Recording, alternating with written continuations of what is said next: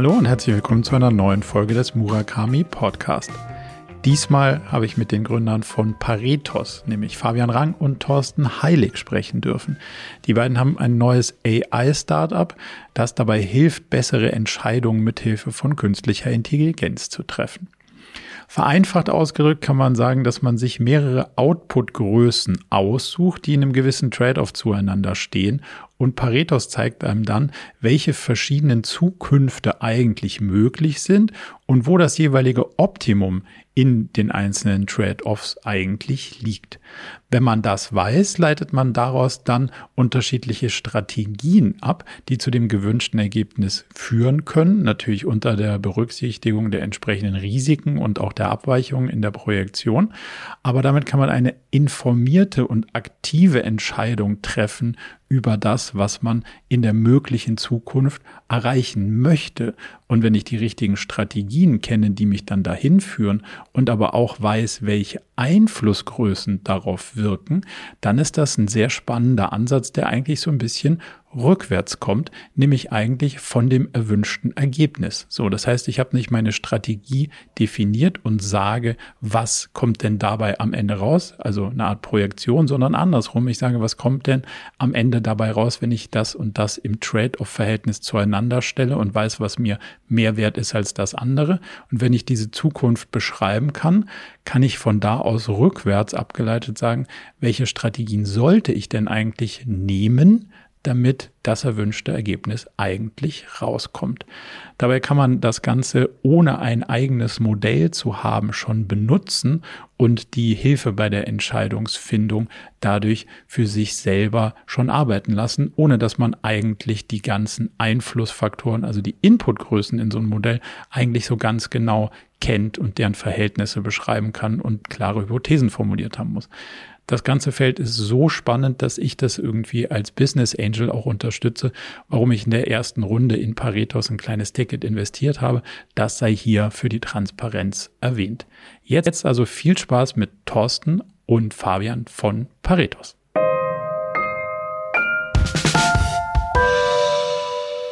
Fabian, kannst du mal in zwei Sätzen zusammenfassen, was Paretos eigentlich macht? In zwei Sätzen, wir bieten Optimierung und äh, andere coole Rocket Science Sachen an, um sie möglichst einfach in Anwendung zu bringen. okay. Ich bin halt optimiert, ich brauche nur einen Satz. Kannst du definieren, was man, also welche Rocket Science genau da so im Scope ist? Ja, ähm, also es hat alles angefangen mit mathematischer Optimierung weil ich eben gemerkt habe, dass es gibt super viele coole Methoden, um immer Dinge sehr effizient zu machen in der Mathematik. Ja, äh, da kommt ja auch das ganze Thema AI, sind ja im Endeffekt viele mathematische Methoden, die jetzt in Anwendung gebracht werden sollen. Und äh, so hat das Ganze angefangen. Also Optimierung, multikriterielle Optimierung und jetzt aber auch immer mehr in Richtung Prediction-Modelle, Regressionsmodelle, also um Vorhersagen in die Zukunft treffen zu können. Das steckt so hinter diesem Begriff Rocket Science. Okay. Was hast du vorher gemacht, dass du dich mit solchen Sachen auseinandergesetzt hast? Ich habe angefangen, anwendungsgetrieben äh, bei Daimler zu arbeiten. Also hab, bin gelernter Ingenieur, ähm, habe viel eben im Bereich äh, Auslegung von Prozessen gearbeitet und habe aber dann gemerkt, das reizt mich nicht so, sondern ja, mathematisches Problem lösen, knobeln, das, da schlägt mein Herz höher.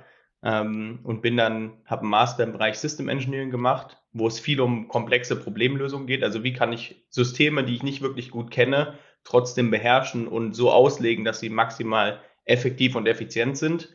Und das Thema hat mich nicht mehr losgelassen. Habe seitdem auch angefangen, Doktor in dem Bereich zu machen und ähm, mich mit immer mehr Leuten darüber auszutauschen, dass das, was ich bei Daimler gesehen habe, also wie wird es heute gemacht im Engineering und was gibt es eigentlich für coole Methoden in Mathematik, auch äh, in Academia generell, äh, und wie groß ist diese Kluft dazwischen. Das hat mich irgendwie so motiviert, dass ich gesagt habe, das will ich irgendwie schließen. Ähm, und dementsprechend bin ich dann gemeinsam mit Thorsten, als wir angefangen haben, darüber zu sprechen, äh, zu dem Schluss gekommen, wir müssen eine Company draus machen und äh, wir müssen Paretos gründen, um eben genau das zu tun, was ich vorhin gesagt habe, Mathematic and Rocket Science easy to application zu bringen für jedermann. Thorsten, wir kennen uns schon ein bisschen länger und du bist auch schon ein bisschen länger in der Businesswelt unterwegs. Magst du mal so in zwei, drei Sätzen deine Stationen hierher beleuchten und vielleicht nicht nur die Business-Station, sondern auch die, die kreative Welt davor? Macht ja wahrscheinlich das, das Bild auch noch ein bisschen runder. Die kreative Welt davor, ja. Ähm, also äh, ich habe äh, ich hab tatsächlich angefangen, äh, viel Musik zu machen, wenn du das meinst mit kreativer ja. Welt davor. ähm, und aus dem aktiven, aus der aktiven äh, Musik, ähm, mit, äh, also mit Band und Touren und so, was alles, was man sich vorstellt, habe ich dann eine Musikmanagement Company gegründet ähm, und eine Eventmanagement.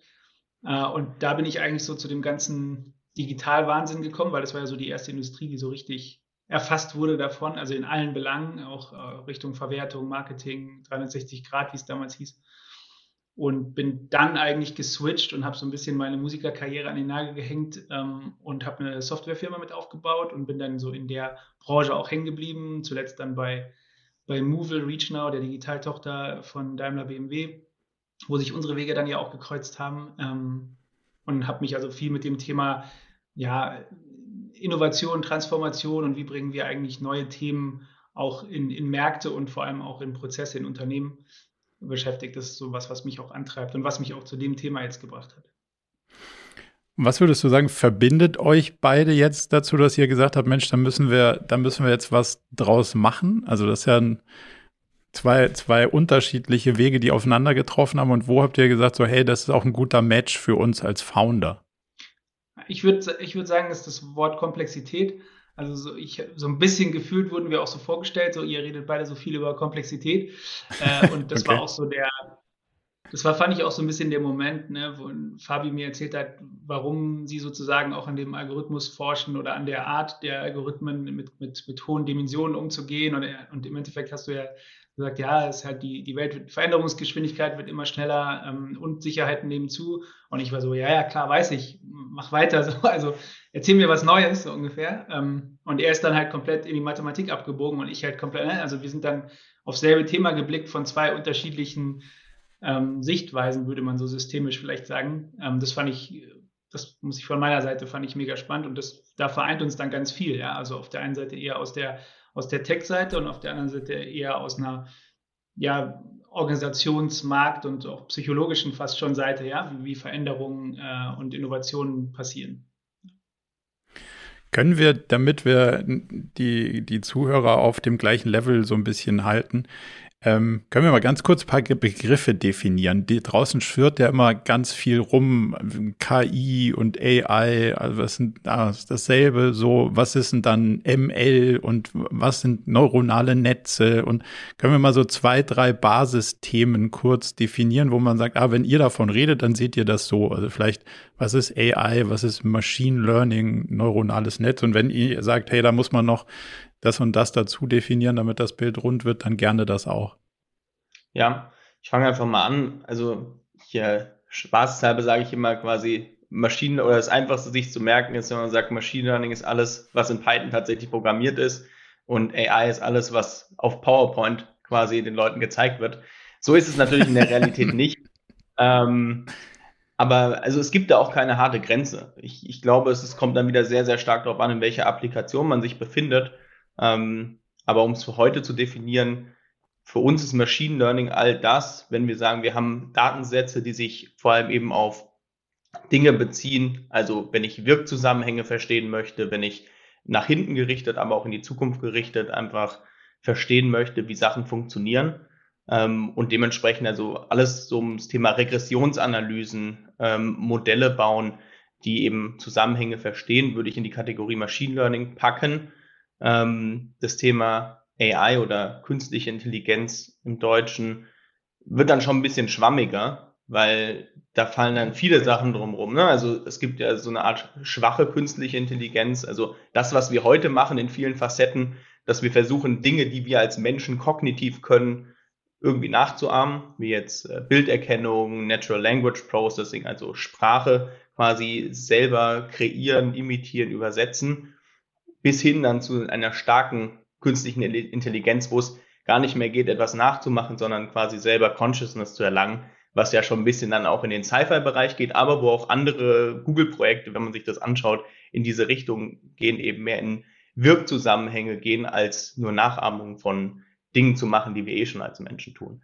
Und ich glaube, ich würde so ein bisschen da den Cut machen, dass wenn wir über Machine Learning sprechen, ist es eher das Maschinelle, also wir versuchen datengetrieben zu lernen, datengetrieben besser zu werden. Wenn wir über AI reden, in dem Kontext heute, dass wir sagen, das sind mehr die Dinge, wenn wir versuchen, kognitive Dinge, die wir als Menschen oder auch als andere Lebewesen schon gut können, nachahmen oder versuchen auch besser zu machen, auch datengetrieben, ja, aber darauf bezogen. Und ich würd würdest sagen, du sagen, dass Machine, Machine Learning das Thema ähm, Mustererkennung so in, im Zentrum hat, also aus einem bestimmten äh, Verhalten oder einer, bestimmten Input-Output-Korrelation rauszuerkennen, wie ist das Muster dahinter, auch in großen Fällen und was kann ich darauf für die Zukunft sagen oder ist das nur ein Teilbereich davon wieder? Es ist ein Teilbereich, aber also ein relevanter Teilbereich. Mhm. Ja, ich glaube, du hast es gerade gut zusammengefasst weil wenn man sich Regressionsanalysen und ähnliches anschaut, das eignet sich sehr gut, um Muster zu erkennen. Ich kann natürlich auch andere Dinge damit tun. Aber und was ist jetzt ein neuronales gut. Netz in dem Kontext oder wozu brauche ich das? Also, ähm, ja, was ist ein neuronales Netz? Am Ende des Tages für, An für Anfänger. Ist alles nur Mathematik? Ist alles nur Mathematik. Wir haben übrigens einen YouTube-Channel dazu. Ähm, wo wir genauso Sachen auch äh, tiefer auf den Grund gehen, um eben Leuten auch ein bisschen die Angst davon zu nehmen. Ähm, ja. Weil am Ende des Tages ist ein neuronales Netz nichts anderes als verbildlich, aber es ist eine mathematische Gleichung, wo du halt versuchst, quasi Gewichtungen für verschiedene Eingangsgrößen, du versuchst immer Eingangsgrößen auf Ausgangsgrößen zu mappen. Also wenn du ein Bild hast, dann entspricht jedes Pixel ja einem drei Zahlenwerten für jede der Farben. Und mhm. für dann hast du am Ende eine riesengroße Matrix, die dann ein Bild beschreibt. Und du versuchst halt daraus über ganz viele verschiedene Operationen und Operatoren, die in diesem neuronalen Netz dann als Neuronen dargestellt werden, die miteinander zu kombinieren und zu schauen, wie kann ich daraus zum Beispiel sagen, ist das jetzt eine Katze oder ein Hund? Also ich okay. verändere diese Zahlen und gucke, ob ich am Ende durch die Veränderung der Zahlen Muster wieder habe. Da bist du über beim Thema Muster ob diese Zahl jetzt mehr, sieht die Zahl mehr wie ein Hund aus oder wie eine Katze, um es mal ganz platt zu sagen. Ne? Also ja. wenn das jetzt äh, ein AI-Experte hört, wird er mir wahrscheinlich den Kopf abreißen. Ähm, aber vom Prinzip funktioniert es halt so. Ne? Also du brichst alles in Zahlen runter, du versuchst in diesen neuronalen Netzen machst du viele Operationen und versuchst dadurch am Ende wieder Muster zu erkennen, die du klassifizieren kannst. Also es geht, und da, du merkst schon, da wird die Grenze super weich, weil die Definition, die du vorhin von Machine Learning hattest, trifft hier auch, also ist doch schon wieder sehr ähnlich zu dem, was wir gerade sagen. Deshalb tue ich mich mit der Begriffsdefinition auch ziemlich schwer, weil ich glaube, da gibt es kein Schwarz und Weiß, sondern es ist so ein fließender Übergang. Jetzt habe ich eine provokante Frage für, für einen Mathematiker wahrscheinlich. Ähm, gibt so eine Aussage, die sagt, die Prozentzahl weiß ich nicht mehr genau, aber keine Ahnung, 90 Prozent, was unser Leben ausmacht, kann man nicht messen, aber wir versuchen es trotzdem danach auszurichten. So, jetzt hast du gerade gesagt, alles in Zahlen beschreiben. Wie gut gelingt das? In der Theorie äh, sehr gut. Ich meine, äh, in der Physik wird okay. ja versucht, als eigentlich alles auf dieser Welt auf äh, neun Einheiten oder sieben Einheiten runterzubrechen und dafür nur ein paar Formeln zu haben, mit denen du alles machen kannst.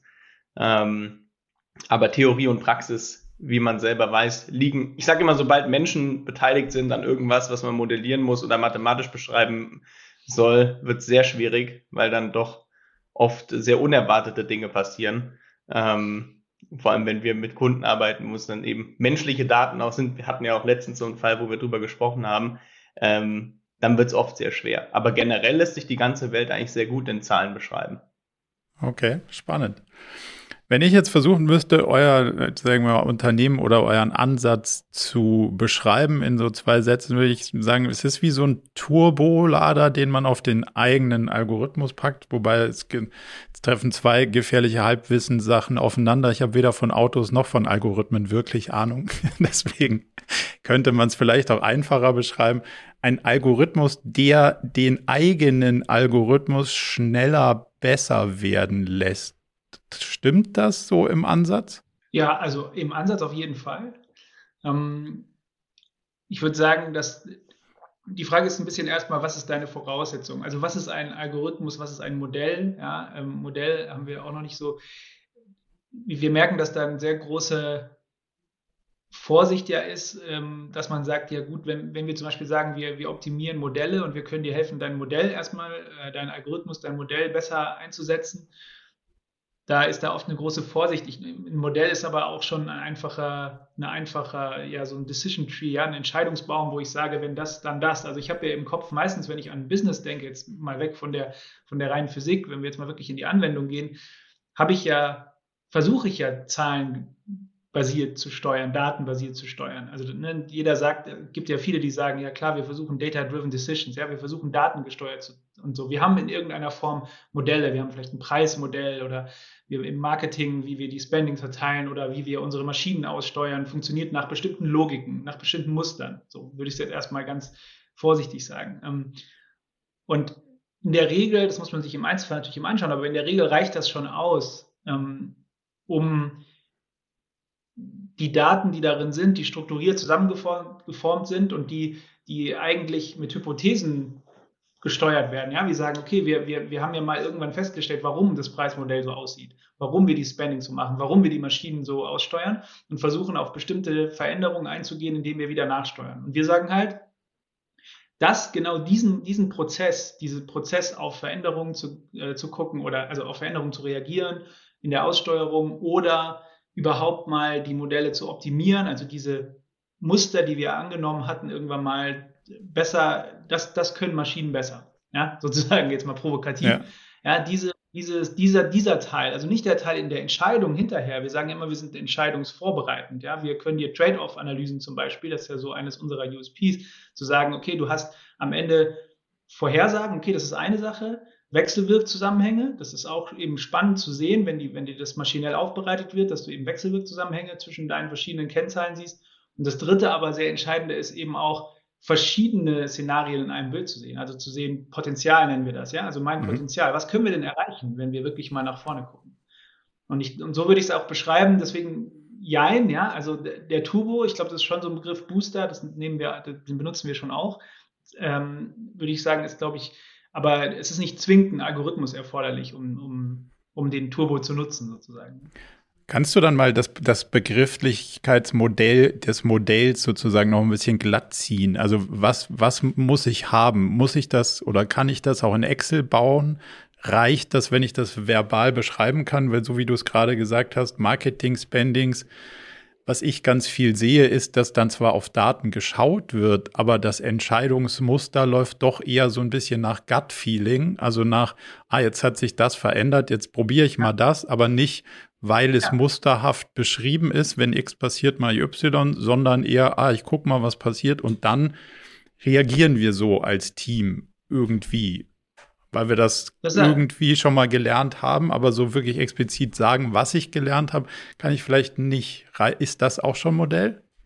Ja, also erstmal ja, würde ich äh, sagen, beziehungsweise du bist dann auf dem Weg dahin, mindestens mal. Ja. Äh, und da können wir natürlich dann auch in, in, äh, mit einem relativ kurzer Integrationszeit das dann in ein Modell verwandeln. Das ist dann, das ist gar nicht der, der, der Hauptaufwandstreiber.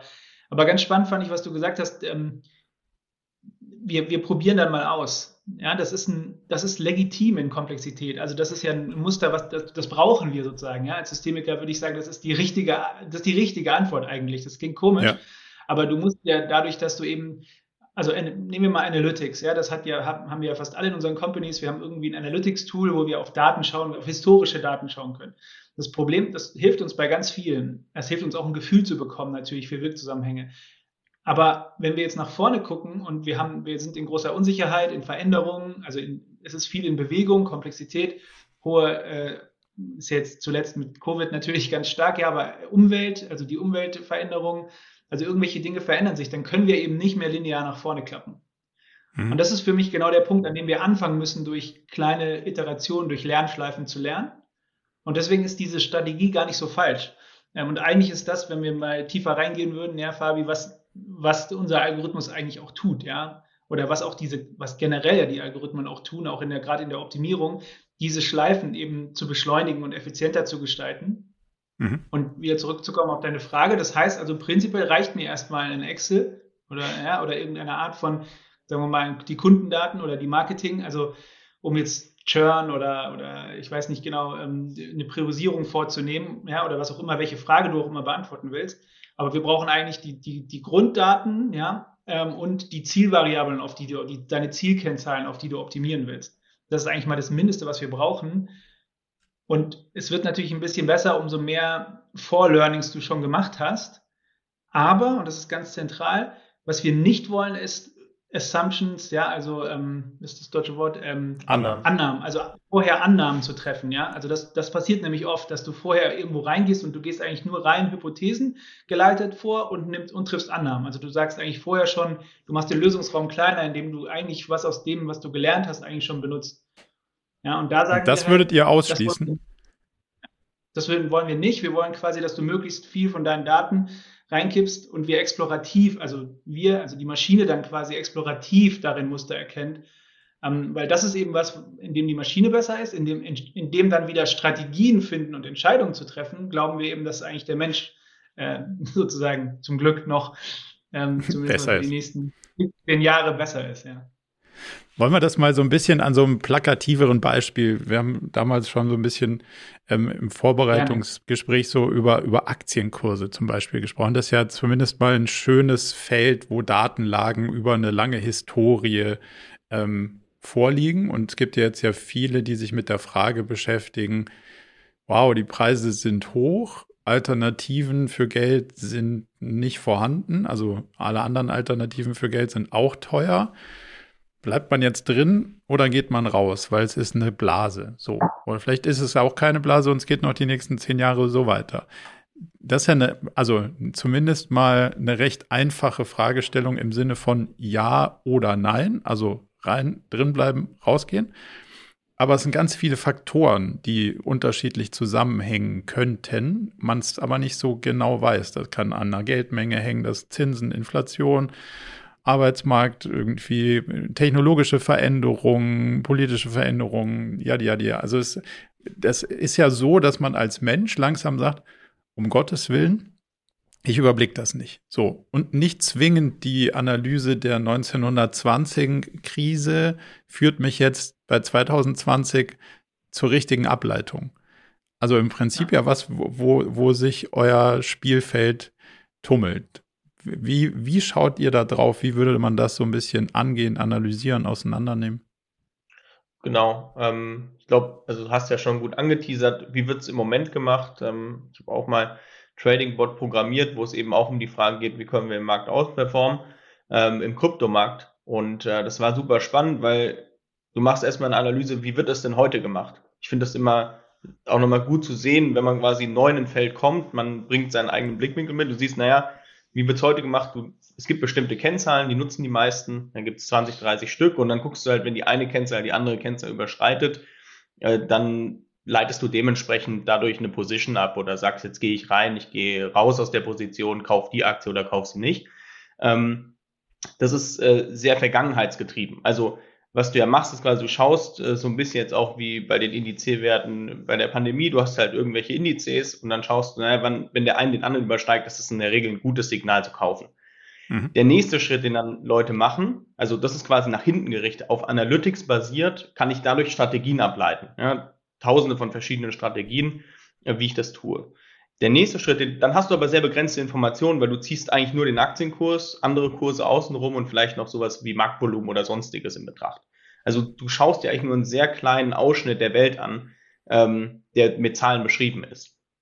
Das nächste, was die Leute machen, ist, die fangen an, Prediction Models zu machen. Also die bisschen weiteren Funds zum Beispiel oder auch Leute im Privatbereich, die sich mit dem Thema Machine Learning auseinandersetzen, sagen dann, naja, kann ich nicht, also könnte ich nicht den Preis vorhersagen, indem ich vielleicht noch andere Sachen mit in Betracht ziehe. Ähm, ich sage immer, Wetter ist ein ganz wichtiger Faktor. Äh, in dem Fall vielleicht jetzt nicht ganz so, obwohl natürlich auch letztens wieder ein Buch gelesen, das du mir empfohlen hast, wo er sagt, na, vom Ölpreis äh, hängt eigentlich alles ab. Und wenn jetzt das Schiff im Suezkanal halt drei Tage hängen bleibt und da ganz viel Öl nicht transportiert werden kann, ähm, hat es natürlich ganz viele Auswirkungen auf Sachen, ähm, die wir vielleicht gar nicht jetzt in erster Linie vor, linear vorhersehen würden. Also ich kann Wie hieß das Buch, bevor, bevor ich nachher fragen muss? Ja. Welches Buch? Der Wahl am Ende der Welt? Der Wahl. Ich glaube, es heißt einfach nur der Wahl. okay, spannend. Sorry, muss, musste ich kurz fragen, sonst vergessen wir es. Ja. Äh, Faszinierende äh, Geschichte. Ja. Und sehr zeitgemäß, ja. sehr zeitgemäß. Ähm, und das ist halt spannend. Also du sagst quasi, ich gehe von nach hinten gerichtet, gehe ich zu Predictions, ich versuche mich nach vorne zu richten und ich kann, ich, da kannst du anfangen, immer mehr Daten mit einfließen zu lassen. Wir haben jetzt auch ein neues Video zum Thema Transformer Networks. Also es gibt jetzt neue Technologien, die, die erlauben, immer mehr Daten zu aggregieren und wie in so einem Eimer oben reinzuschütten und der halt anfängt selber zu lernen, was ist denn wichtig, was ist nicht wichtig. Ja? Mhm. Und da versuchst du ja, das ist so, was ich am Anfang gesagt habe, je mehr du schaffst, die Welt in Zahlen, Daten, Fakten zu beschreiben, desto mehr kannst du halt in diesen Eimer reinschütten. Ja? Von ist es ein Wochentag, ist es Wochenende, das lässt sich ja alles in Zahlen runterbrechen irgendwie. Und den dritten Schritt, den du gehen kannst, ja, und das ist so ein bisschen, wo wir sagen, das ist eigentlich die Edge, die wir jetzt heben, auf das Beispiel bezogen. Also du hast äh, die nach hinten gerichteten, das sind so Analytics-Tools, die du heute ja zuhauf hast, die dir auch wirklich schon bei vielen Sachen helfen und für viele Sachen äh, wirklich zeitgemäß sind. Dann hast du jetzt diese Machine Learning-Sachen, Predictions, wo viele Firmen jetzt anfangen, basierend auf eigenen Daten eben so Prediction Models zu machen, um einen gewissen Blick in die Zukunft zu bekommen. Mhm. Aber mir bringt ein Blick in die Zukunft per se erstmal nichts. Also ich kann einen Blick in die Zukunft wagen, aber was wir eigentlich wollen, wir sagen, naja, wir als Menschen, was bringt uns der eine Blick? Wir wollen ja eigentlich viele Blicke in die Zukunft haben, um daraus lösungsorientiert zu sagen, naja, ich habe jetzt verschiedene Zukunftsalternativen, Szenarien, die ich haben kann. Für welches entscheide ich mich denn, weil es am besten zu meiner Strategie passt, die ich im Moment fahre? Und das ist genau der dritte Schritt, den wir zum Beispiel für das Trading machen, zu sagen, Du hast Predictions, das sind deine Models in dem Fall. Und wir helfen dir jetzt eine Strategie, also wir zeigen dir jetzt, wie du mit diesen Predictions in verschiedene Zukunftsszenarien kommen kannst. In dem Fall heißt es, wir optimieren dir verschiedene Trading-Strategien basierend auf deinen Prediction Models, die den Trade-off an der Stelle zwischen Risiko und äh, Return, also wie viel Return kannst du machen, äh, an der Stelle dastehen. Und dann kommst du am das Ende heißt aber, nicht eine Lösung. Ja. Das, das heißt aber, um es besser zu verstehen, hier brauche ich ja schon ein Prediction Model. Also ich müsste ja schon verstehen, wie sich die Geldmenge auf Kurse auswächst und welchen Einfluss Inflation hat. Oder kann ich dem einfach sagen, so ich gebe dem Geldmenge Inflation und äh, noch fünf weitere Faktoren mit, plus die historische Kursentwicklung. Und daraus entwickeln wir unterschiedliche Zukünfte und da kann ich mich dann für eine von entscheiden mit einer Strategie. Äh, jein. Ich, ich glaube, wir sollten noch ganz kurz mal diesen Begriff Model wirklich definieren. Mhm. Für mich ist ein Model am Ende des Tages nichts anderes als eine Blackbox, wo ich irgendwelche Eingangsgrößen habe, die gebe ich in dieses Model rein, ich bekomme Ausgangsgrößen raus.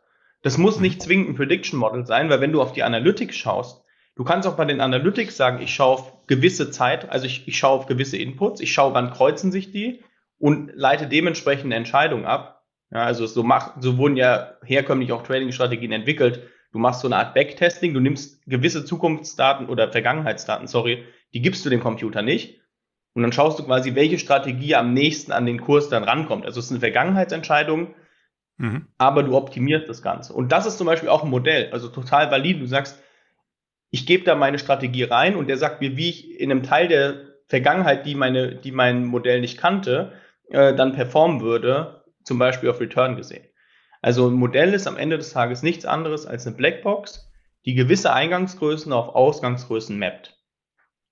Aber tatsächlich vielleicht, um da nochmal anzuknüpfen, kann man schon so sagen, dass du quasi drei Layer hast, so wie du gerade auch gesagt hast. Du hast quasi immer die Daten, du hast dann irgendeine Art von Modell, also du hast jetzt gerade davon gesprochen, zum Beispiel Prediction-Modelle, also Vorhersagemodelle.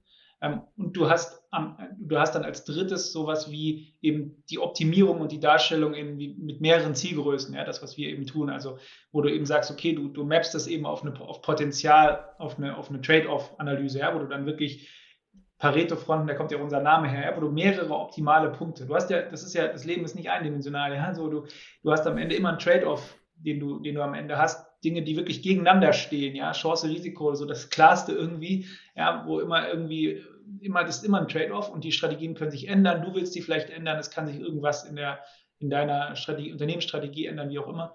Das lohnt sich also wirklich mal auf diesen ganzen Trade-off zu gucken. Aber diese drei Layer hast du und wir sind, wir sind sozusagen, also unser, ich würde sagen, dass wir wir kommen aus diesem dritten Layer und wir nehmen, wir nehmen immer gerne auch den Kunden mit, das Modell mitzuentwickeln, ja, weil du, wie du es gerade gesagt hast, auch, da braucht man ja ein Prediction-Modell. Das hast du gerade ja auch gesagt, heutzutage, das finde ich so faszinierend, ja, sind wir halt technologisch so weit, dass diese Modelle nicht mehr so das Riesenproblem sind. Mhm. Ja, also ich kannte das auch noch so, dass es halt einfach immer super aufwendig war, diese Modelle zu bauen. Aber mittlerweile kannst du das eben auch, kannst, kommst du relativ schnell dahin, dass du eigentlich sagst, okay, kipp doch mal rein, guck dir mal Grundzusammenhänge an, lern mal aus dem, was das maschinelle Lernen sozusagen für dich aufbereitet. Der Explainable AI ist so das Stichwort. Also so, guck dir einfach auch mal die Dinge an, die über so ein über so einen Prozess, also über ein wirkliches exploratives Rangehen an Daten passieren. Und das heißt, dieser Schritt ist einfach nicht mehr so dieser Zwischenschritt ist nicht mehr so riesig, ja. Also verstehe ich zum einen, dass es, ich muss gar nicht mal mehr so ein high sophisticated Modell haben, sondern das Modell entwickelt sich ein Stück aus der historischen Datenlage. Das, das gibt mir so ein bisschen die Zuversicht, einfach mal zu schauen, wie es bis jetzt eigentlich modelliert war, obwohl ich es gar nicht selbst modellieren muss. Stimmt das? Ja, das würde ich so unterstreichen. Vor allem, du kannst, ich glaube, es nimmt auch ein bisschen die, die Angst der ersten Schritte. Ja, also mhm. weil ich finde, das Thema hat ja oft so ein, und das ist auch so ein bisschen unsere Mission. Ja, wir wollen ja mit der Plattform das im Prinzip ohne, ohne Code oder mit ganz wenig Code sozusagen anbindbar machen.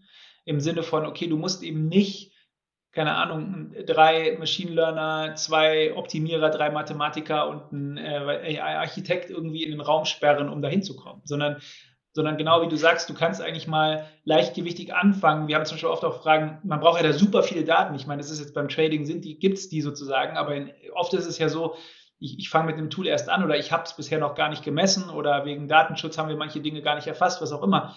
Also auch da sind die, sind die Modelle einfach besser geworden, schon mit weniger Daten einfach mal wirklich anzufangen und dann mhm. langsam auch am Anfang lernen, aber eine große Learnings zurückzukriegen. Also ich glaube, diese, gerade diese ersten Schritte sind super zentral vor allem, wenn du das aus der Ecke rausholen willst, das geht nur in unserer Innovationsabteilung oder bei, bei unserem AI-Lab oder so, äh, um das halt wirklich in die breite Anwendung zu bringen.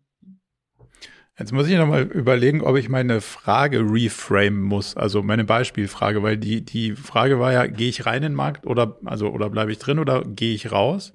Jetzt könnte ja sein, wenn ich das verstanden habe mit dem Trade-off, ist ja nicht die Frage schwarz oder weiß, sondern wenn, wenn, dann wirst du mich zurückfragen, wie viel Risiko bist du denn bereit zu tragen und wie viel Schwankungen willst du denn verkraften wollen? Also, wie viel bist du bereit, dass dein Geld sich mal aufgelöst hat, wenn es später wieder zurückkommt? Und dann ist vielleicht auch die Antwort nicht, ganz rein oder ganz raus, sondern wenn das irgendwie deine, deine Risiko, dein Risikohunger ist oder deine, deine Bereitschaft, Volatilität auszuhalten, dann musst du vielleicht 60 Prozent in Cash halten und 40 Prozent drin bleiben. Das könnte ja auch eine Antwort deutlich dann valider sein, statt ja oder nein. Verstehe ich das richtig?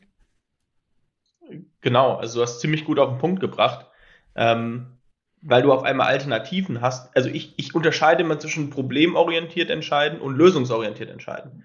Mhm. Wenn du davor einfach sagst, ich will 40, ich will, keine Ahnung, ich will einen Return of Invest 200 Prozent nach einem Jahr, dann kann, kannst du den vielleicht bekommen, aber du hast ein Risiko von 300, äh, 300 Prozent wäre jetzt falsch in der Stelle, von 80 Prozent, dass du halt dein ganzes Geld verlierst. Ja. Und jetzt aber zu sagen, naja, Marco, pass mal auf, ich zeige dir diese und andere Möglichkeiten, wenn du nur, wenn du 10% weniger ROI in Kauf nimmst, halbiert sich dein Risiko auf einmal.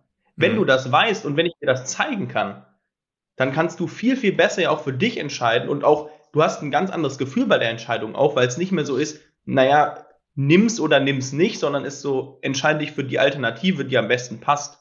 Und das ist super interessant, weil das bedeutet auch so, beim, wenn wir immer ums Thema Innovation sprechen, das ist etwas Neues. Das heißt, die Leute müssen das auch erstmal verstehen. Also diesen Wechsel in den Gedanken und wie man an so Sachen rangeht, ist grundlegend neu und kennen viele auch nicht. Also wir merken das, wenn wir es mit Kunden sprechen, dass die dann sagen, ach so, äh, ah okay, und wenn ich die nehme, also für die, diese Grauzone erstmal aufzumachen, ist auch eine ganz neue Plattform im Endeffekt für Diskussionen, äh, vor allem mit dem Kunden und auch für Kunden von Kunden.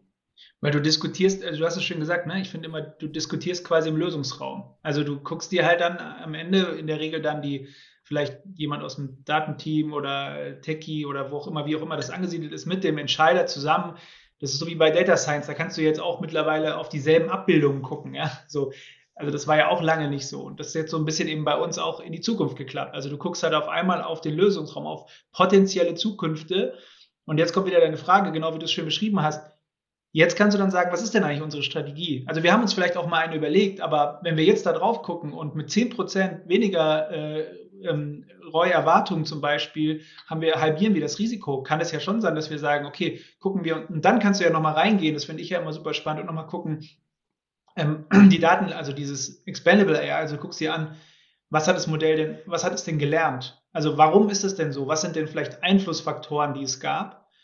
Und dar darauf triffst du vielleicht auch eine andere Strategieentscheidung. Und zwar jetzt und auch über die Zeit. Also das ist ja das Schöne, ne? Das Ganze läuft ja immer weiter mit und das haben wir ja auch bei, wenn du jetzt mal dran denkst, zum Beispiel in der Entwicklung, du gibst irgendwas, du steuerst irgendwas aus und, und, und reduzierst vielleicht CO2-Ausstoß oder so, da hast du ja auch mal oft so, so gegenläufige Posten und vielleicht kriegt die, das Unternehmen äh, neue Strategie, ja, oder will halt neue Klimaziele oder also da gibt es ja immer wieder Anforderungen, die sich verändern.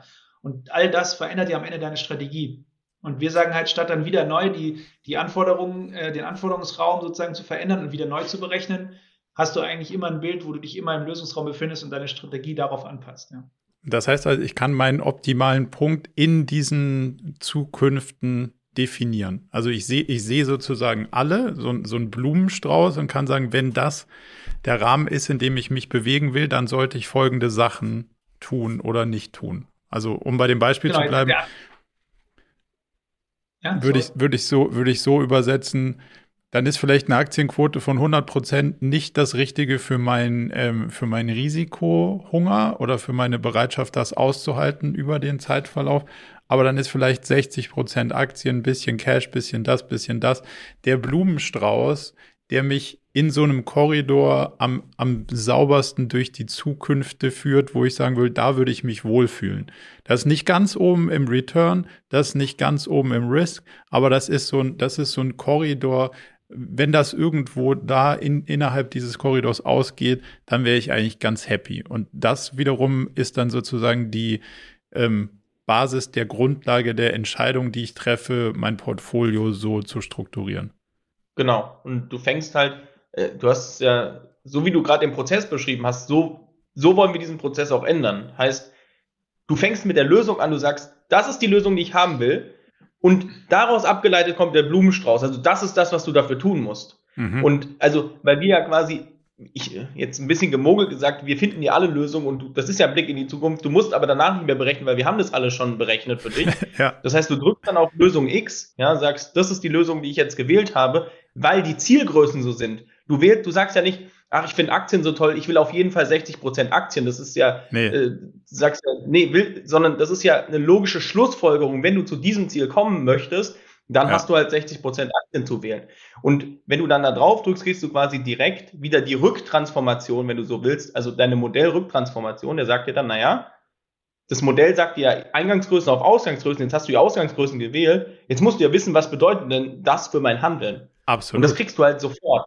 Ja. Und wenn du dann ein halbes Jahr später sagst, naja, Dinge haben sich geändert, ähm, kannst du halt darauf sehr dynamisch auch reagieren. Und das merken wir auch bei Kunden, dass das super wertvoll ist. Eben, du bist da nicht an dem Punkt, sagst, ich muss jetzt hier bleiben und wenn ich dann woanders hin will, muss ich wieder alles von vorne anfangen. Nein, sondern du sagst, ich kann ja dynamisch jetzt auf Sachen reagieren. Also ich kann meine, also ich kann ja sagen, okay, jetzt ist irgendwie Zeiten haben sich geändert, ich will noch risikoaverser sein, dann ändere ich halt meine Strategie und kriege meinen anderen Blumenstrauß vorgeschlagen. Und dementsprechend kann ich sehr schnell wieder ableiten und auch reagieren auf Änderungen, indem ich einfach wieder durch das Abgeleitete, was ich habe, äh, zum Beispiel meine Aktien dann auf 30 Prozent äh, oder meinen Aktienanteil auf 30 Prozent äh, runterfahre, wenn mir der Algorithmus das als sinnvoll erweist.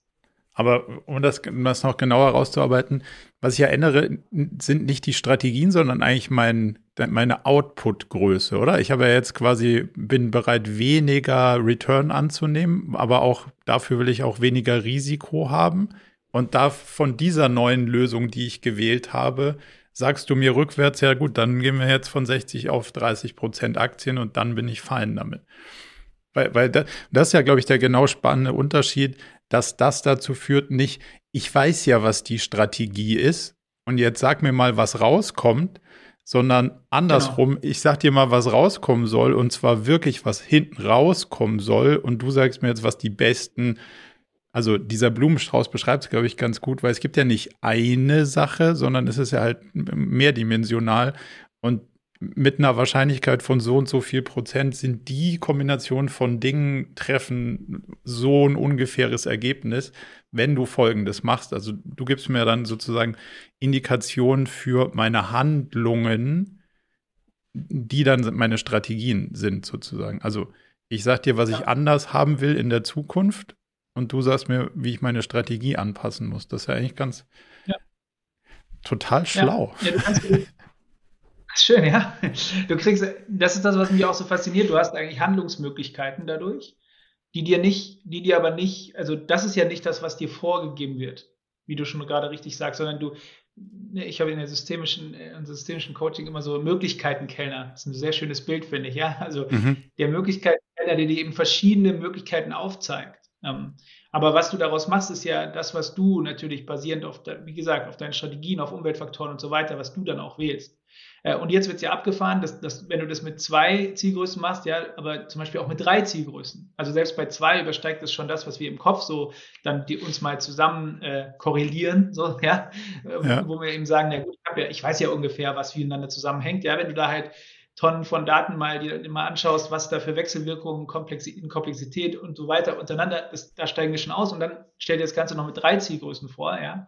Wenn du da eben noch eine dritte mit reinnimmst, dann da hast du eben, das ist das, was ich daran so charmant finde, da hast du keine Chance mehr, das sozusagen menschlich zu schaffen. Aber wenn du dir dann diese, diese Möglichkeiten anschaust, das wieder zurück auf die Eingangsgrößen, auf deine Strategien und deine eigene Situation zu mappen, in der du bist, weil es basiert ja alles auf deinen Daten, ja. Es ist dein Potenzial. Ja. Deswegen sprechen wir auch von Potenzialen. Es ist das Potenzial, was du aus deinen Daten eben, äh, eben auch heben kannst. Ähm, das ist dann wieder was, was du sehr gut auch im Team lösen musst. Ja, nicht nur kannst, sondern auch, was ja auch deine Aufgabe dann als Unternehmen ist oder als Team. Wenn wir von Daten sprechen, ist ja immer hier wieder Theorie und Praxis zu unterscheiden zwischen das könnte man messen oder das können wir heute messen. Wie, also was sind die Voraussetzungen, die ich mitbringen muss? Also muss ich erstmal angefangen haben, Daten zu erheben und dann kann ich erst in einem Jahr anfangen oder kann ich anfangen und anfangen, Daten zu erheben gleichzeitig und mir bringt es dann schon was? Oder was, was ist da so der, der beste Ansatz, damit zu beginnen? Ich fange mal an und dann kannst du mal technisch ergänzen, weil was wir haben gerade es bei einem Kunden nämlich gehabt äh, und ich fand es einfach super faszinierend. Ähm, die haben gerade angefangen äh, zu messen, weil es ein neues Produkt ist, was sie eben auf den Markt gebracht haben.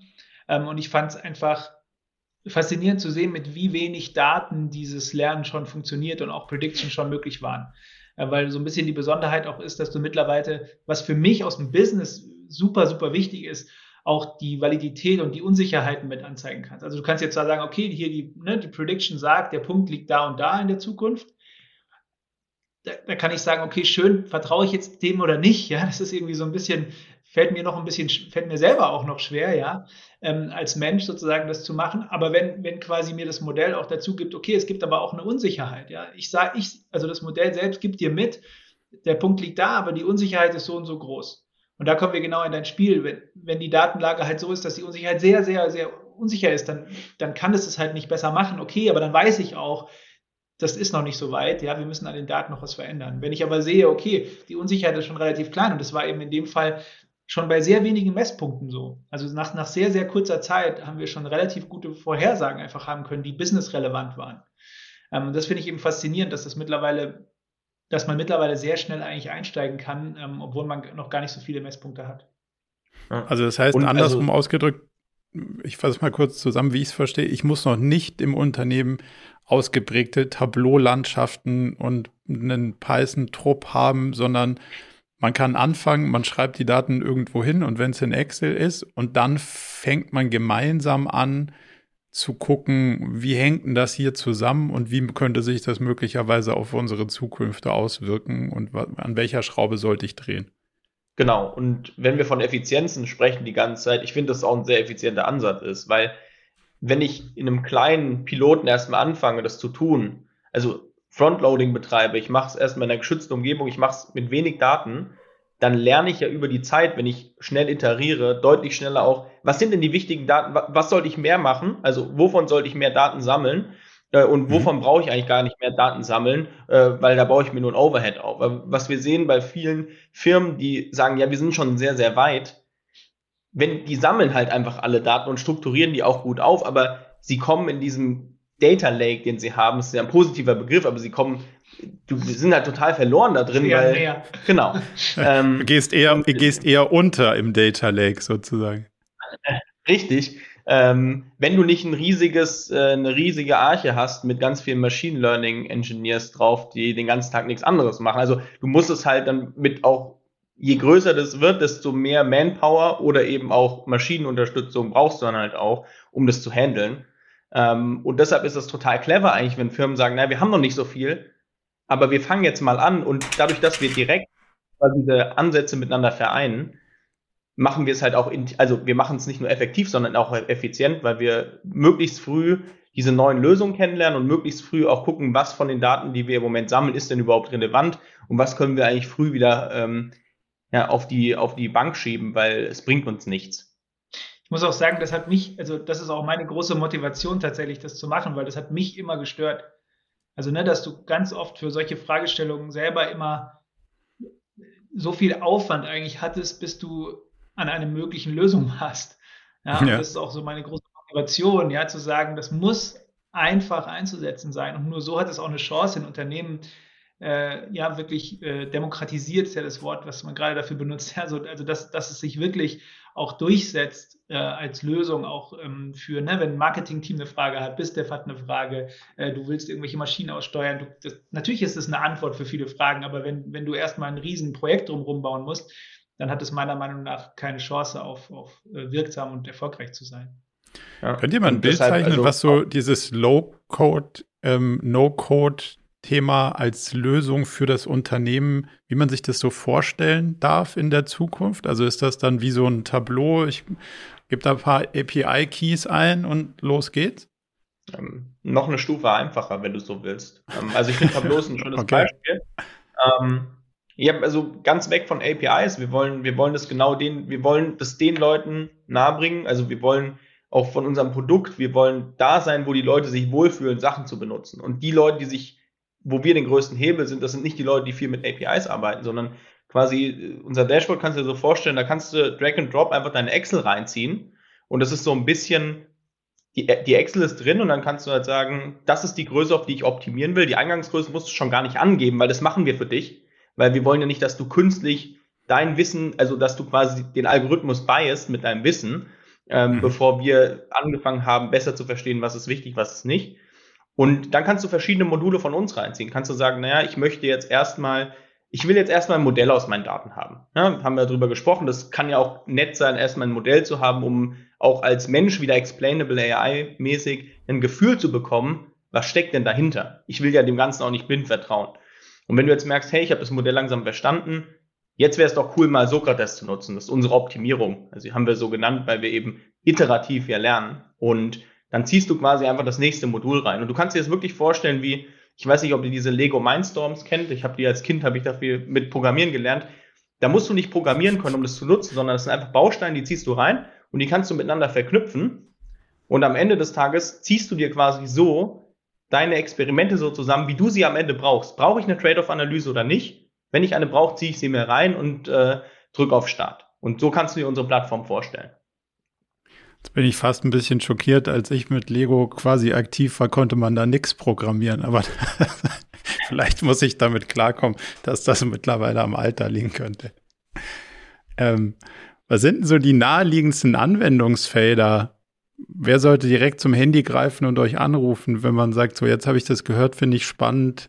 Da, wann, wann ist der, wann ist sozusagen Low-Hanging Fruits angesagt? Darf ich anfangen?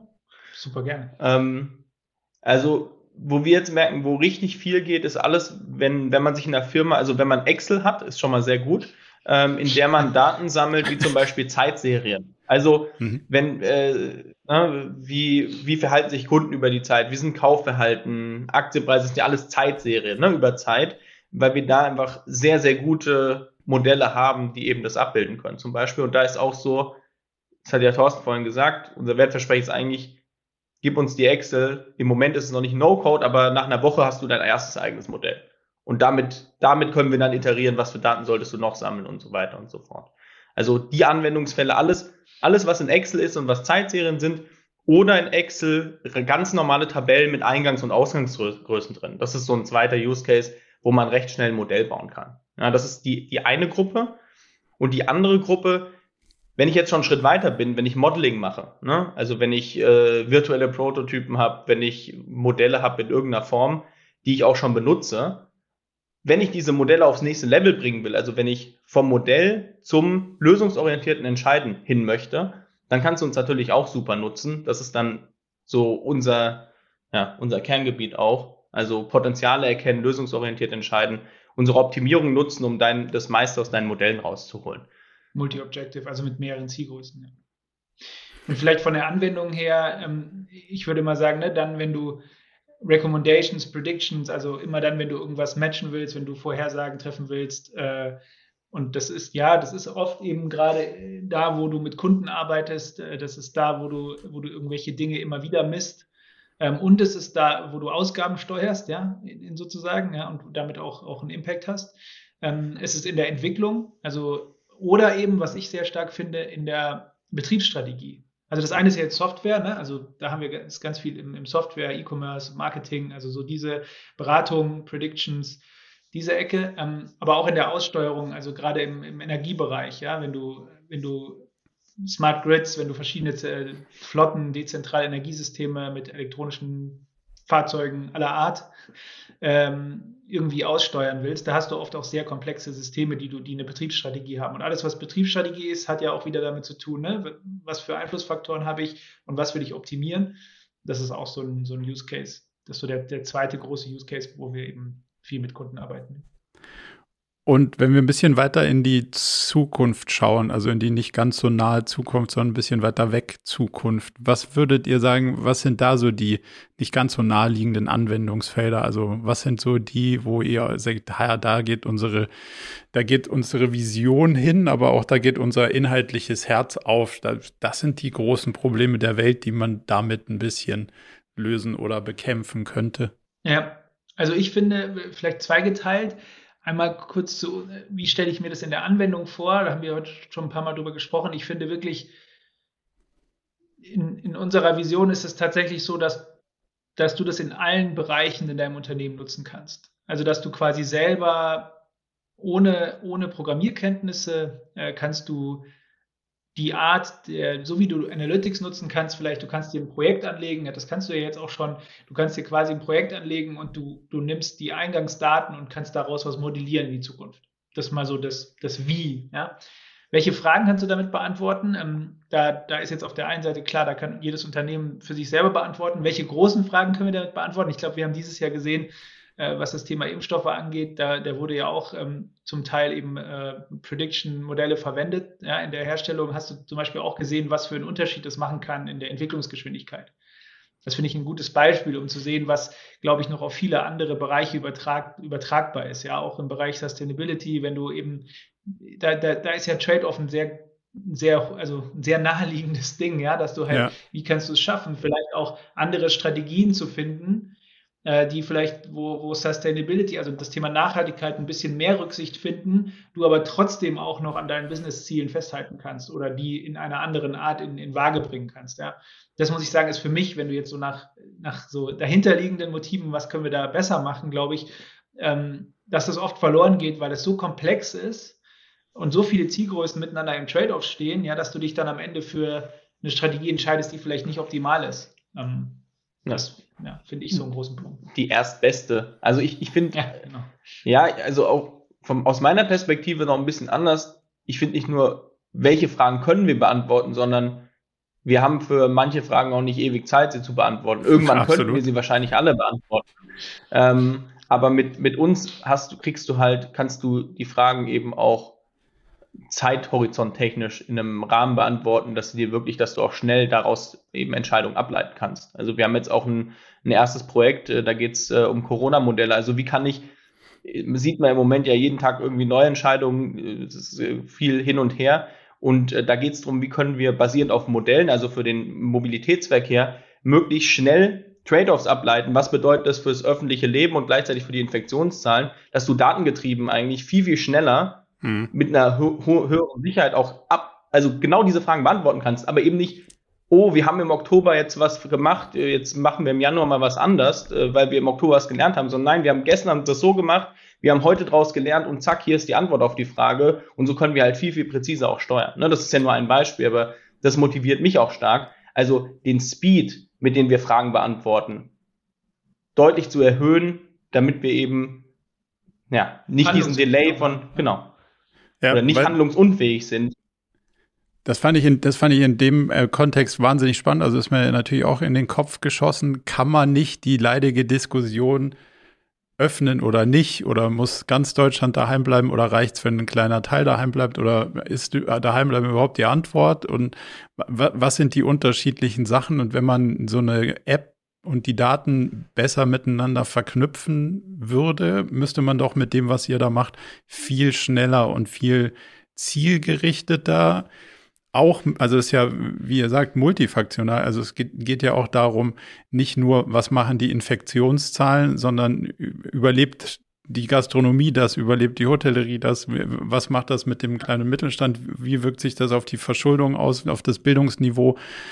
So, also damit hast du ja schon eine, eine recht große ähm, äh, Vielfalt in den Dimensionen, die man beobachten sollte und in die Entscheidung mit einbeziehen sollte. Das ist mit der, sagen wir mal, mit dem normalen menschlichen Gehirn schwierig, in der Gattung Politiker wahrscheinlich noch eins schwieriger. Das wäre doch wahrscheinlich prädestiniert dafür, um zumindest mal Anhaltspunkte zu geben, die sowohl in der politischen Ebene Handlungsentscheidungen möglich machen, auf der anderen Seite aber auch aus einer äh, Bürgerperspektive es nachvollziehbar machen. Wie weit sind wir weg von sowas? Ja. Und das motiviert mich auch unglaublich, weil äh, das dem, dem, ja, dem Akademiker jetzt diese Graphen hinzulegen und sagen, hier versteh die mal, das ist keine Kunst. Ja, aber die Herausforderung liegt darin, unsere Lösung, ja, wir wollen AI, Explainable AI, wir wollen das äh, für jedermann verfügbar machen, das heißt auch für jedermann easy understandable machen. Und das ist eigentlich, wir spielen dann in der Königsdisziplin. Wir müssen es Leuten, die, also, die nicht viel Zeit haben, um draufzuschauen, um es zu verstehen und die jetzt nicht unbedingt jeden Tag äh, viel mit so Daten auch unbedingt arbeiten, möglichst schnell verständlich machen, dass sie eben den Mehrwert nutzen und daraus eine Entscheidung ableiten können. Und äh, das ist eben auch die große Herausforderung in unserem Produkt, also wo wir halt sagen, wir wollen die Besten auch auf dem Markt sein, wir wollen das beste Produkt für genau diese Zielgruppe bauen, ähm, die größte Herausforderung und eine der größten Herausforderungen in dem Bereich sein wird. Aber um auf deine Frage auch noch zurückzukommen, ich glaube, dass es auch die, gleichzeitig die größte Herausforderung ist und das sieht man genau an dem Fakt, weil du, also wie viel wurde da wirklich datengetrieben entschieden? Und das ist ja dann so ein bisschen die Frage, oder was wurde, wie viel wurde wirklich auf solche Modelle dann auch geguckt? Jetzt, jetzt gar nicht mal nur äh, jetzt ne, bei der irgendwie Bundesregierung, sondern wenn du auch wirklich mal in Landkreise guckst oder wenn du auch in, in äh, Bundesländer guckst, was ja hier ein starkes äh, eigentlich auch eine starke Rolle darin spielen. Und wie viel wird auch über solche Dinge argumentiert? Also außer über mhm. eine, weiß ich nicht, Spiel-Online-Grafik oder Tagesschau-Grafik, die immer mal wieder gezeigt wird. Ne? Aber wie viel wird dann wirklich? Und da gibt es einige Bestrebungen, wenn man mal so hinguckt, gibt es einige Gruppen, die versucht haben, wirklich gute Modelle zu bauen. Ähm, aber da sind wir wieder an dem, an dem, ja, an der Veränderung sozusagen der Entscheidungsfindung. Das sehen wir ja auch immer wieder in, in, in, ja, sowohl in, also jetzt in der Gesellschaft als auch in Organisationen. Ähm, ich glaube, diese Übersetzung, wie du angesprochen hast, ne, dieses Einfachmachen in der Anwendung und auch dieses nicht vorschreiben, was zu tun ist, sondern Handlungsoptionen aufzugeben, äh, aufzuzeigen, ich glaube, das kann sehr zielführend sein, ja. Aber trotzdem wird es eine Weile dauern, auch da eine Veränderung herbeizuführen. Was für euch sicher dann auch relevant sein wird, ist ja das ganze Thema Datenschutz möchte ich es nicht zwingend nennen, aber die, die, die Angst vor, was kann man dann aus den Daten so alles machen und ableiten? Und jetzt kann ich Bewegungsprofile und äh, all die Möglichkeiten, die sich im Negativen ergeben, in einem, und auch das ist ja ein lustiger Trade-off, nämlich zwischen welche Daten erhebe ich, damit es der Gesellschaft besser geht und wo schneide ich irgendwie die individuelle Freiheit ein und, und welche Lösung gibt es dazwischen, die für keine Seite einschneidend ist. Das sind ja wahrscheinlich dann auch sehr zentrale und teilweise irgendwie ethische bis philosophische Themen, die euch im großen Ganzen umtreiben werden. Habt ihr, habt ihr da was auf, dem, auf der Agenda intern, euch damit äh, auseinanderzusetzen, Haltung zu entwickeln, Ideen vorzudenken, solche Sachen? Ja.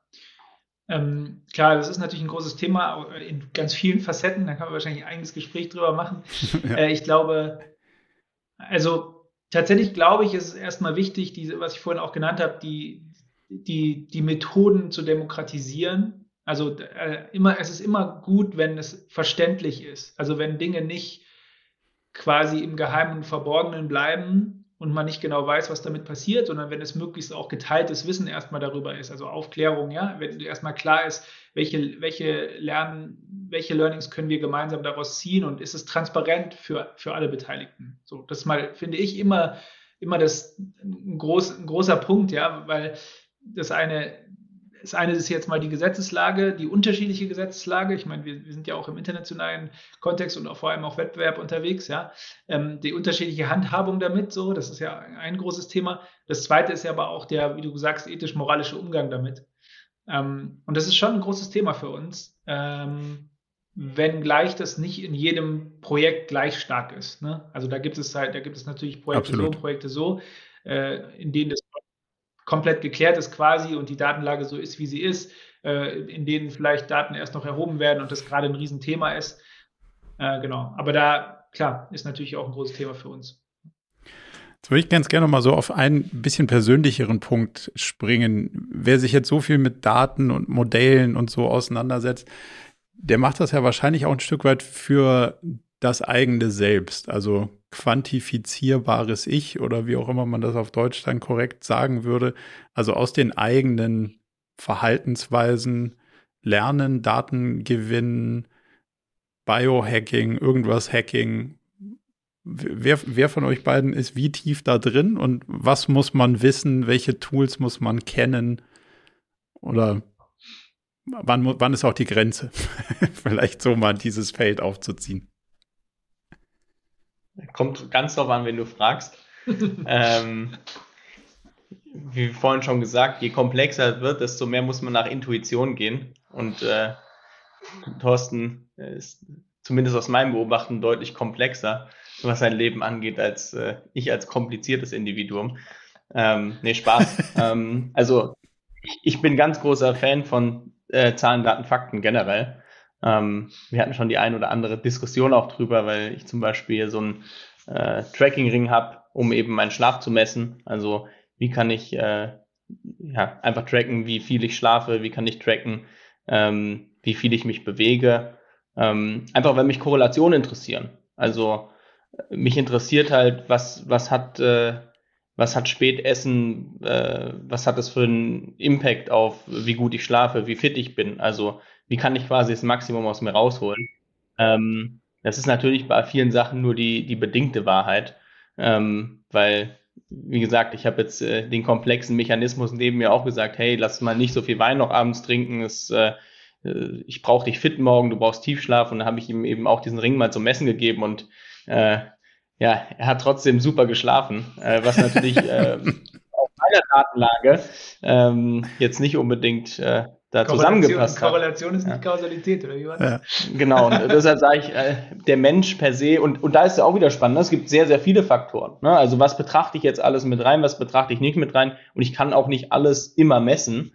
Äh, und ich glaube auch, äh, an der Stelle ganz wichtig, man kann sich dann damit wahnsinnig machen und jedes Gramm, äh, das man in sich reinschaufelt, äh, irgendwie tracken und äh, versuchen, miteinander in Verbindung zu bringen.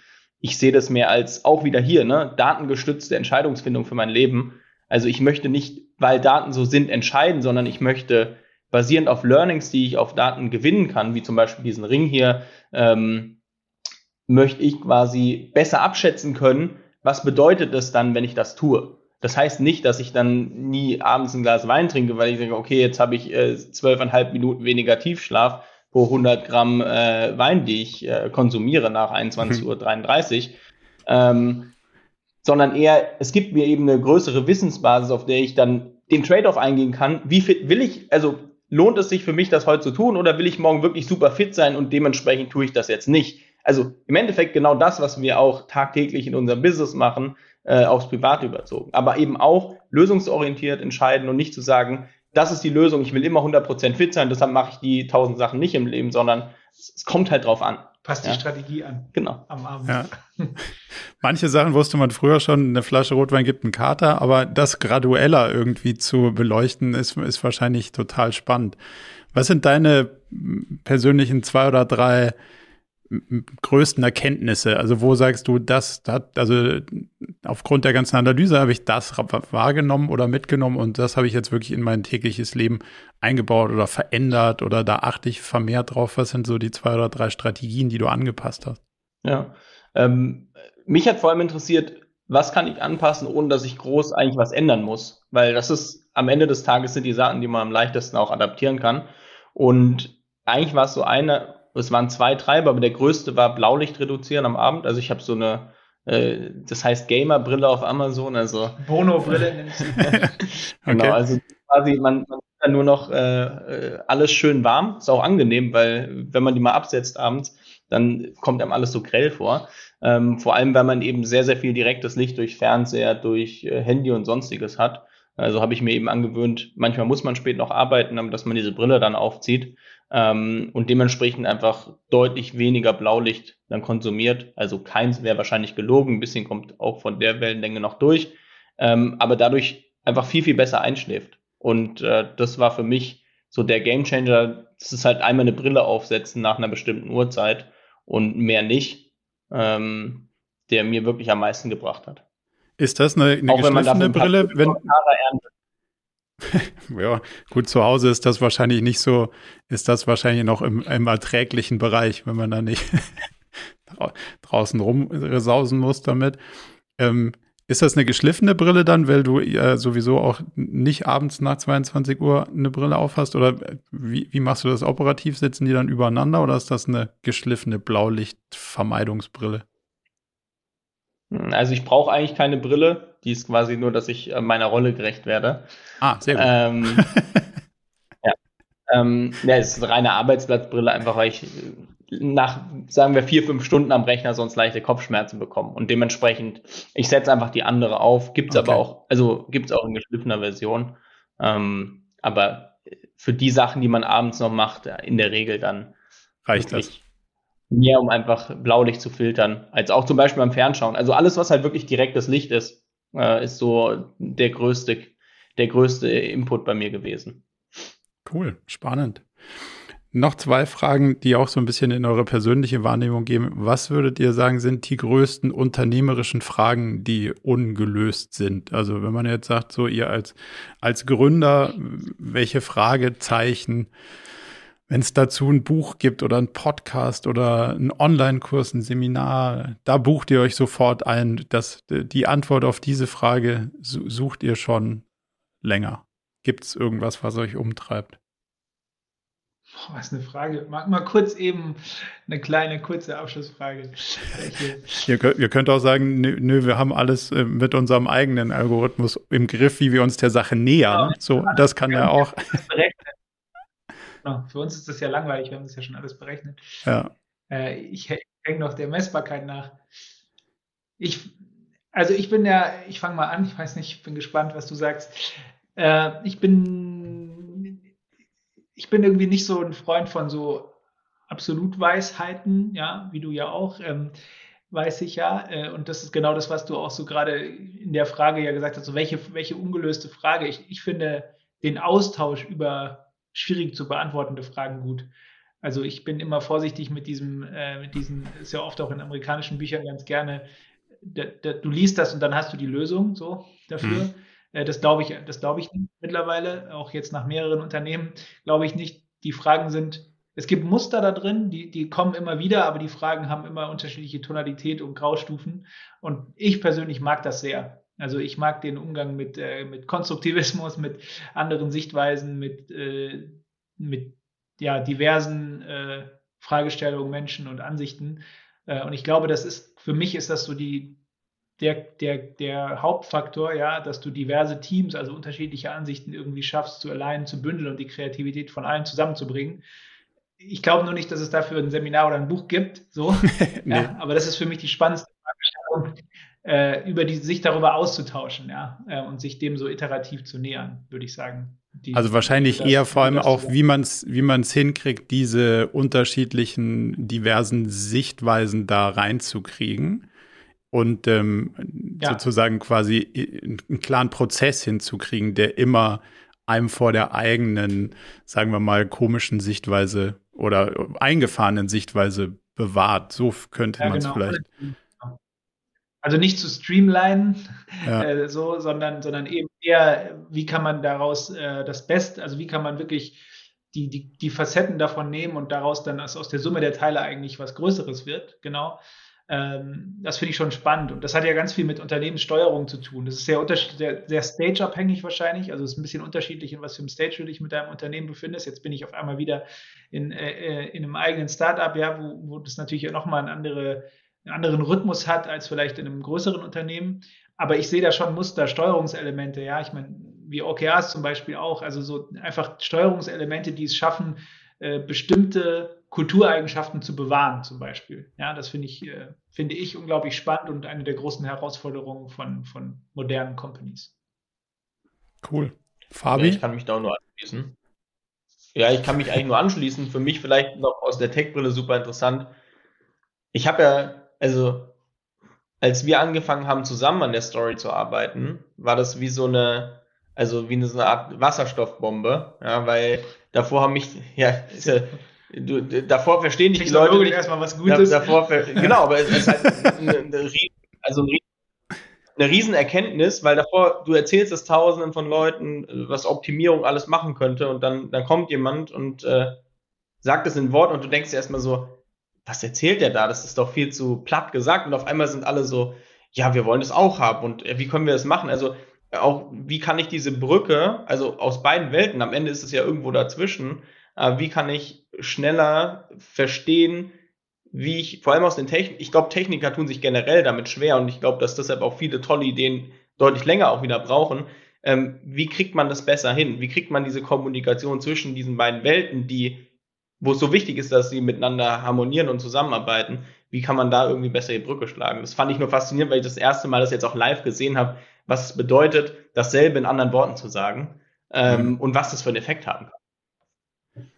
Das ist ja so ein bisschen, wie kriegt man komplexe Sachverhalte einfach ausgedrückt. Wobei, da würde ich als nicht technischer, äh, sagen wir mal, Kommunikator wahrscheinlich unterstreichen, dass die Wasserstoffbombe nicht das beste Experiment ist, was man dann wahrscheinlich anführen kann. Eingefallen. Ja. Kann man an Thorstens Gesichtsausdruck sehen, dass er, dass er da auch kommunikativ eine Meinung zu hat. Ich habe noch die, die allerletzte, aber nicht mit einer spannenden Frage. Was sind die zwei, drei Bücher? Jetzt haben wir was vom Wahl gehört. Was sind die zwei, drei Bücher, Podcasts, Videos, Netflix-Serien, TED-Talks, die man aus eurer Perspektive aktuell oder all-time gesehen, gelesen, gehört haben soll, muss, kann? Also ich würde, Thorsten hat mir gestern ein Video gezeigt. Das sind jetzt, es sind eigentlich drei kurze Videos. Äh, wie heißt der Professor nochmal? Kruse. Äh, das fand ich sehr cool. Da geht es nämlich um Komplexität, aber generell auch ne, Unternehmen, so Unternehmen aufzubauen. Ähm, fand ich sehr inspirierend, auch wenn es nur dreimal fünf Minuten waren, aber der bringt die Sachen sehr prägnant und äh, mit einem gewissen Humor auch rüber. Ähm, das fand ich schon ziemlich cool. Auch wenn es jetzt eher was Kurzes, Kleines ist, ne? Aber das ist ja super. Muss knackig. Da gibt's ja. Ja, ich habe einmal, ich habe das gestern erzählt, ich habe einmal im Jahr habe ich meine Professor Dr. Kruse Nacht. Also da gibt es mehr von, keine Angst. Man kann auch äh, durch die, die ganze Nacht. Äh, irgendwie habe ich da also ähm, ja sehr empfehlenswert, leider vor ein paar Jahren gestorben. Der gute Mann, äh, ein sehr sehr guter Komplexitätsforscher, der sehr, der redet wie ein Buch. Also du hast nach Büchern gefragt, der, der redet ja. quasi Sätze, die äh, also scharf und pointiert sind. Ähm, und gerade eben ja Umgang mit Komplexität, äh, wirksamen Strategien, so äh, sehr, sehr unterhaltsam. Ihr kennt es vielleicht unter die acht Regeln des absoluten Stillstands. Das ist irgendwie so ein bisschen bekannt geworden. Äh, das ist so das Einsteigervideo. Aber der hat auch äh, noch ein paar, die so ein bisschen tiefer gehen. Ja, kann, kann man auf jeden Fall sehr empfehlen. Und ansonsten ähm, The Book Why haben wir ja gerade äh, beide angefangen, witzigerweise, aus unterschiedlichen äh, Gesichtspunkten haben wir noch gar nicht darüber diskutiert. Äh, Glaube ich, ganz spannend eben ähm, und äh, jetzt auch in einigen Podcasts finde ich, ohne jetzt, da bin ich auch mehr so ein bisschen am Durchzeppen, gerade auch in, in Amerika auch diese Strömung ja, mit, dem, mit dem Demokratisieren von AI und den, den neuen, also ich finde, für mich hat so eine Art zweite Welle begonnen. Ja, es gab irgendwie ganz lange dieses, okay, KI ist so das nächste Riesenthema, aber das ist irgendwie weit in der Zukunft und es gibt nur ein paar Verrückte, die darüber reden. Und jetzt ist eigentlich so die Frage, wo ist es denn eigentlich anwendbar? Und das finde hm. ich auch für uns immer so, wir, wir, klar benutzen wir KI und haben wir einen Algorithmus, Deep Tech und Rocket Science und so weiter, alles schön und gut, aber am Ende des Tages muss es ja in irgendeiner Form in eine Applikation kommen. Und ich habe das Gefühl, dass jetzt so diese zweite Welle kommt, die halt sagt, äh, es wird ein paar Dinge geben, die dauern sehr lange. Also es wird ein paar, so Vollautomatisierung, ja. Ähm, ich glaube auch zum Beispiel, ne, dass du autonom fährst in jedem, also nicht nur in einzelnen Straßenzügen oder abgesteckten, sondern wirklich überall, alles fährt autonom, das dauert noch eine Weile. Äh, auch fliegende Drohnen überall dauern eine Weile. Aber es wird erste Experimente geben, wo das ist. Es wird aber vor allem auch Dinge geben wie Chatbots oder Dinge wie eben Optimierung, Dinge wie Vor also Handlungsempfehlung, also Entscheidungsunterstützung ist das Wort dafür, ja, Decision Support. Die werden viel schneller kommen. Und da gibt es ein paar spannende, gerade wenn man die, gerade so amerikanische AI in Business Podcasts hört, finde ich sehr spannend, das aufzugreifen, ähm, weil ich glaube, davon, da kann ich einfach viel mehr jetzt auch von ableiten und viel schneller eigentlich in, in, in Actions kommen. Welchen würdest welche, welche kommen dir da in den Kopf? So eins, zwei Stichwörter, nach denen man suchen muss oder fallen dir gerade keine ein? Äh, AI in Business. Also so heißt, glaube ich, auch der eine, ne? Genau, so heißt der tatsächlich Ach, der auch. heißt so. Okay, super, okay. Ähm, war übrigens auch zu deiner Frage vorhin letzten cooler Podcast, aber über wie man sich, wenn man als Firma eben schön GDPR und so implementiert, wie man sogar Wettbewerbsvorteile haben kann. Also es ist sehr facettenreich und aber auf dem Level, dass es auch für Business gemacht ist, jetzt nicht super ins technische Detail geht. Okay, cool. Den schaue ich mir auf jeden Fall auch nochmal an. ich denke, da, äh, zum Abschluss, ja. Marco, zum Abschluss auf jeden Fall, es gibt ja auch noch den zweiten Teil von Quality Land jetzt. Ich weiß nicht, ob ihr den ersten Teil gelesen habt, aber eines der mhm. besten äh, Fiktionsbücher, äh, kann ich nur empfehlen. Da geht es quasi darum, äh, um, um eine Welt in der Zukunft, die, die sehr viel durch Algorithmen und äh, Robotik gesteuert ist, aber aus einer ja, schönen, witzigen, erzählerischen Perspektive. Also Roman-Charakter, äh, aber ja, also wenn ihr das nicht, das erste nicht gelesen habt, solltet ihr lesen. Marc-Uwe Kling, glaube ich, das ist der, der auch Känguru-Chroniken und so geschrieben hat, also aus einem ganz anderen Genre eigentlich kommt.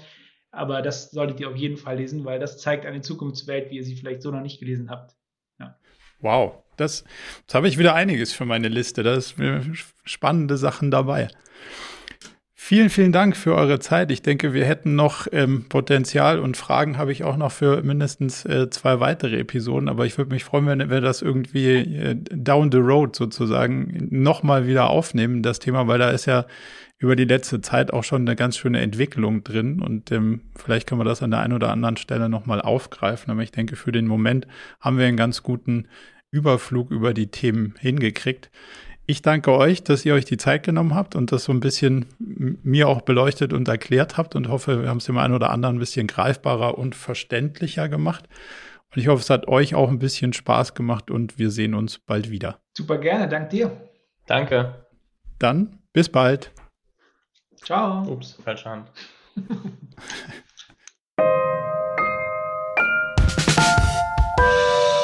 Zum Abschluss noch ein kleiner Hinweis in eigener Sache. Wir haben ja nicht nur diesen spannenden Podcast, sondern auch einen Newsletter, bei dem wir uns versuchen, so aus unterschiedlichen Perspektiven dem Thema zu widmen, wie man eigentlich sein Leben und ein Unternehmen heute so wirklich führen kann und soll. Von daher gibt es da einmal im Monat ähm, ganz spannende Perspektiven und natürlich kriegt ihr über den Weg auch immer mit, welche neuen Podcast-Episoden stattfinden, welche Events wir vielleicht online haben und viele andere Sachen. Von daher meldet euch am besten gleich zur Mailingliste an unter murakami.com slash newsletter.